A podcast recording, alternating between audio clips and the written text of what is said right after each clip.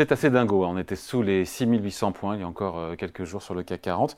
Euh, il campe désormais euh, au-delà des 7000 points, 7050 points à la mi-journée ce vendredi. Bonjour John. Bonjour David. John Plassard pour la Banque Mirabeau. On peut dire que le discours plus modéré qu'attendu de Jérôme Powell a aussi beaucoup aidé et a œuvré et a redonné de l'entrain au marché boursier. Oui, tout à fait. Je pense que c'était le, facteur déclencheur. Hein, très concrètement, il faut se rappeler que mercredi soir, eh bien, euh, Jérôme Powell a fermé la porte pour une hausse des taux en décembre. Le consensus maintenant ne paraît plus du tout. Je crois qu'il parie à 15% sur une hausse des taux en décembre et potentiellement un peu moins sur euh, la première de 2024. Mais il faut dire ici que euh, historiquement, eh bien, lorsque on a une pause sur la hausse des taux, eh bien, c'est une assez bonne nouvelle à court terme sur les actions et aussi sur les obligations. Donc, je pense que c'est le facteur déclencheur. On en a d'autres dont on peut parler aussi, évidemment, mais c'est effectivement le facteur déclencheur. C'est intéressant, historiquement, vous qui aimez bien les datas, euh, John, les bourses progressent dans les mois qui suivent la, la dernière hausse de taux des banques centrales. Oui, tout à fait. Alors, on, voit globalement que sur les trois proches, depuis la Deuxième Guerre mondiale, mhm. j'aime bien remonter longtemps, mais sur France, depuis la Deuxième Guerre mondiale, en moyenne, sur les trois prochains mois, euh, après la pause, eh bien, on a une hausse euh, sur. Alors, il faut juste faire la distinction évidemment des, des secteurs. Hein, on peut en parler aussi après, mais vous avez une hausse sur les actions, une hausse sur les obligations qui se fait parce que on estime que euh, le mal entre guillemets a été fait. Je vous rappelle quand même que le resserrement historique, la rapidité du resserrement depuis euh, l'année passée, depuis mars 2000 2022, eh bien, a eu quand même des impacts, même si on les ressent pas aujourd'hui tous sur l'économie américaine, puisque le troisième trimestre était proche des 5%, mais on va voir qu'il y a un impact sur le marché de l'immobilier, on va voir certainement cet après-midi sur le marché de l'emploi et puis aussi sur la consommation, si on écoute ce que nous disent les entreprises américaines. Donc, euh, pour résumer, depuis la Deuxième Guerre mondiale, à chaque fois que la, Fed a fait une pause, eh bien, sur le court terme, les marchés ont monté. Bon, et puis ça tombe bien parce que euh, tout ça tombe en novembre. Novembre qui, je crois, historiquement, traditionnellement aussi, en termes de saisonnalité, est assez porteuse pour les bourses. Oui, c'est le meilleur mois de l'année, 1,50 euh, depuis 1950. Euh, Donc c'est le meilleur mois de l'année. Le mois de décembre est aussi un très bon mois. Donc euh, on est dans ce qu'on appelle aujourd'hui, alors faut faire très attention parce qu'on a vu malheureusement avec les, les, ce qui se passe, les conflits géopolitiques, que ça peut changer du jour au lendemain.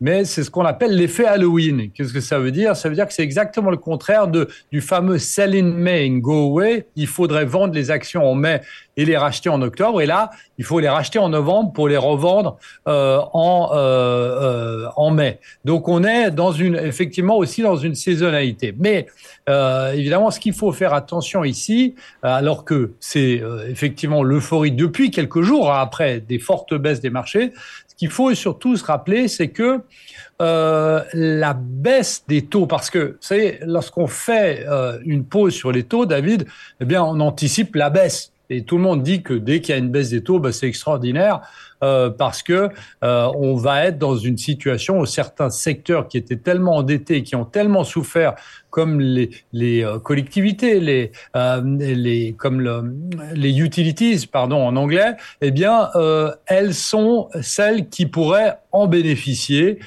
et aussi les valeurs de croissance comme la technologie qui ont souvent souffert. Mais et c'est là qui est très important de noter, c'est que euh, lorsque vous prenez une potentielle, si on part des États-Unis ou de l'Europe, lorsque vous prenez une baisse des taux, alors là on s'avance un peu, hein, si vous prenez une baisse des taux, à chaque fois qu'il est intervenu dans une, dans une période de récession, c'est-à-dire que la Fed ne baisse pas les taux parce qu'elle se dit qu'elle a vaincu, euh, je dirais, l'inflation, mais elle baisse les taux parce qu'elle se dit que la, euh, euh, une rentrée en récession sera beaucoup trop violente pour l'économie.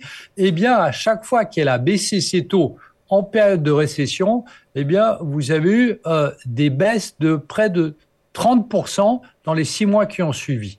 Euh, la baisse de taux. Donc, il faut faire très attention lorsqu'on parle de pause, de baisse euh, de taux, parce que c'est pas toujours l'euphorie. C'est pour ça qu'il faut faire très attention aujourd'hui à ce qui est en train de se passer sur les marchés, parce que si les datas, si les statistiques économiques en Europe et aux États-Unis devaient se dégrader plus rapidement que prévu dans les prochains mois, dans les prochains trimestres, eh bien, on pourrait rentrer dans ce qu'on appelle un bear Fed pivot, c'est-à-dire que on baisse les taux parce que on a des très mauvaises nouvelles et pas parce qu'on est arrivé au but qui était de faire baisser de l'inflation et qui s'approche au mandat de 2% de la Fed et aussi de la Banque centrale européenne. Vous croyez vraiment que la psychologie des investisseurs a changé? Vous avez employé le mot euphorie depuis 24-36 euh, heures, euh, ou c'est juste de la volatilité au final euh, qui est dans le bon sens aujourd'hui? Non, non, je pense que la, psychologie a, beaucoup à faire ici parce que si vous regardez des, indicateurs, et notamment des indicateurs euh, qui sont l'indicateur bull bear ratio, qu'est-ce que ça veut dire? Ça veut dire que plus les gens sont négatifs sur l'économie, plus c'est évidemment un, signal acheteur, c'est contradictoire, et plus les, gens sont positif sur le marché, plus c'est un signal qu'il faudrait vendre le marché. Bah, il y a une donnée, c'est une donnée sur Bloomberg qui s'appelle le AAII, Bull Bear Ratio. Si vous prenez le, euh, le composant bear, c'est-à-dire les gens qui sont négatifs, on est au plus haut depuis décembre de l'année passée. Qu'est-ce que ça veut dire? Ça veut dire que les gens sont extrêmement négatifs et lorsqu'on est extrêmement négatif, eh bien c'est là où les marchés rebondissent d'une manière technique d'abord, mais évidemment, il faudra les surveiller ces prochains temps. Et comme je disais avant, il faut faire très attention parce que souvent, on a cette euphorie qui est aussi donnée par d'autres effets techniques qui sont des rachats de,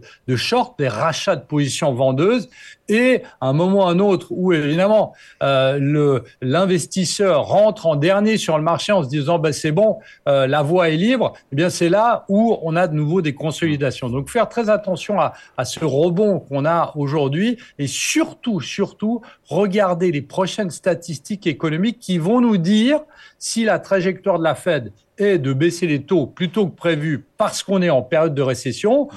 ou parce qu'elle va baisser les taux parce qu'elle est arrivée à son objectif l'année prochaine d'avoir une inflation potentiellement qui serait à 2%. Le plus probable, c'est que la baisse de taux intervienne par avant le, deuxième semestre 2024 aux, États-Unis. Des investisseurs, vous l'avez dit, John, qui ne croient plus à une, hausse de taux en, décembre ou en janvier. Mais en même temps, Jérôme Powell n'a pas été catégorique, il ne l'a pas dit. Mm. Euh, il a même peut-être possiblement laissé un peu la porte entrouverte en fonction de l'évolution des données économiques. Et, ce, qui est très, ce qui est très intéressant de noter, c'est que le patron de JP Morgan, Jimmy Dimon, a dit que potentiellement, euh, dans ces manches, la Fed aurait encore 75 points de base de hausse de taux. Euh, de hausse de taux, pas, pas de baisse.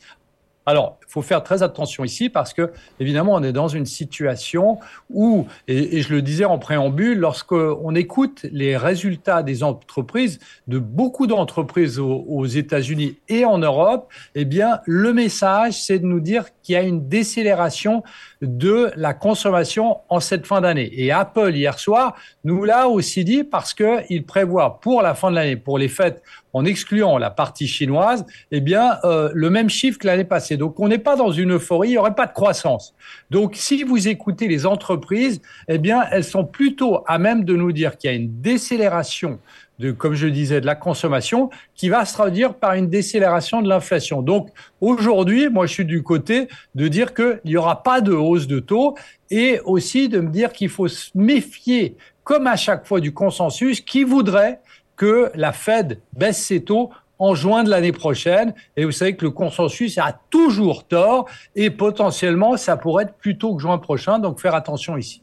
Possiblement, ça pourrait être plus tôt, selon vous, les baisses de taux en 2024 tout à, alors, c'est pas notre scénario, mais je, comme je ne crois pas dans le consensus. Je suis prêt à refaire un pari avec vous, moi. Hein. Pardon? Je suis prêt à refaire un pari avec vous hein, là-dessus. Hein. Ah oui, ah bah alors parions, parions à nouveau, ça m'a coûté très cher, ah. mais parions à nouveau. Euh, eh bien, Second semestre, euh, deuxième semestre 2024.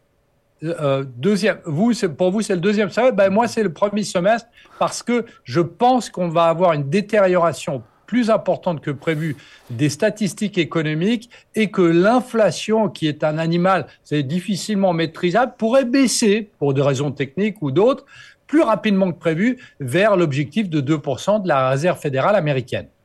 Allez, merci. Juste un dernier point, John.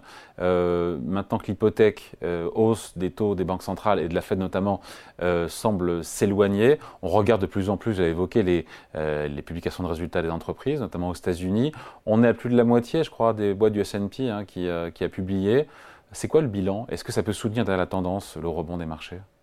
Alors, le, le, bilan est meilleur que prévu, comme à chaque fois. Je crois qu'on est à 57% de bénéfices euh, qui est de, des entreprises dont le bénéfice est supérieur. Et je crois qu'en moyenne, c'est 62 fois. On est légèrement en dessous, mais globalement, c'est au-dessus. Ce que je note surtout, et ça, c'est une donnée qui a été publiée cette semaine par, par Bloomberg, c'est que on a rarement, voire jamais eu autant d'entreprises qui ont donné le mot ou qui ont parlé de décélération de la croissance, que ce soit en Europe, comme j'avais dit, ou que ce soit aux États-Unis. Et c'est ça qui m'inquiète un peu parce que les résultats, fondamentalement, c'est une image du passé. C'est ce que nous racontent les entreprises sur le futur, qui est très intéressant, notamment ce que nous a dit Apple. Donc, ce que je dirais, c'est que euh, les résultats sont meilleurs qu'attendus globalement, mais c'est euh, les, les, avertissements d'une certaine manière sur le reste de l'année et début d'année prochaine qui m'inquiètent un peu plus. Allez, merci beaucoup. Explication signée John Plassard. John pour la Banque Mirabeau. Merci, salut. Au revoir, David.